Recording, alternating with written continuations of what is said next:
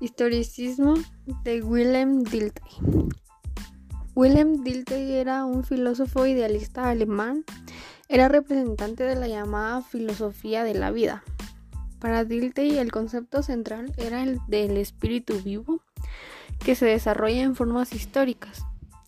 Dilthey rechazó el conocimiento de las regularidades del proceso histórico. La filosofía solo puede ser ciencia de las ciencias.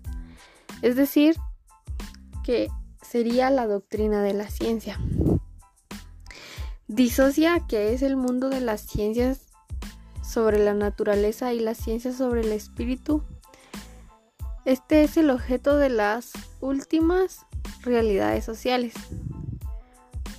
Pues debe saberse que la filosofía debe empezar por el análisis de la conciencia, pues sólo así podremos saber qué es lo que supuestamente esto nos proporciona al medio necesario para concebir la esencia de la vida natural y también espiritual. La base de todas las ciencias sobre el espíritu es la psicología, pero no explicativa que se apoya en la casualidad, sino la descriptiva.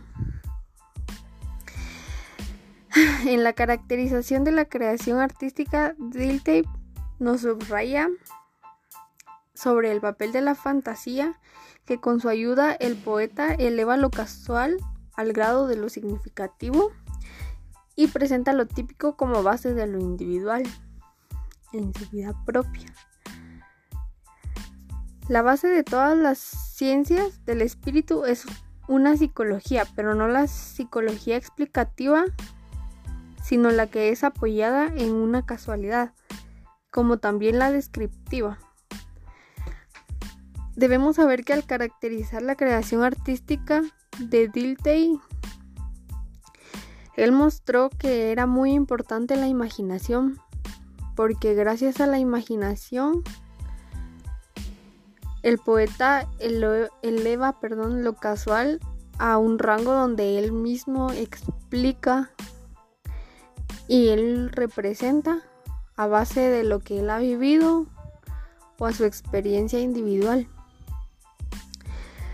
El eslabón de enlace entre la filosofía y las ciencias históricas se forma, según Dilthey, por la teoría de la interpretación o hermenáutica.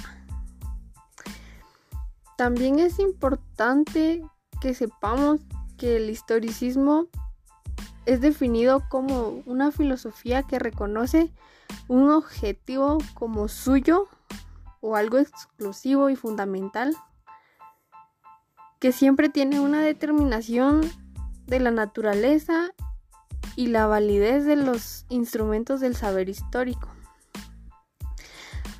Un ejemplo de esto podría ser los objetos del conocimiento histórico que tienen un carácter específico que es lo que los distingue del conocimiento natural.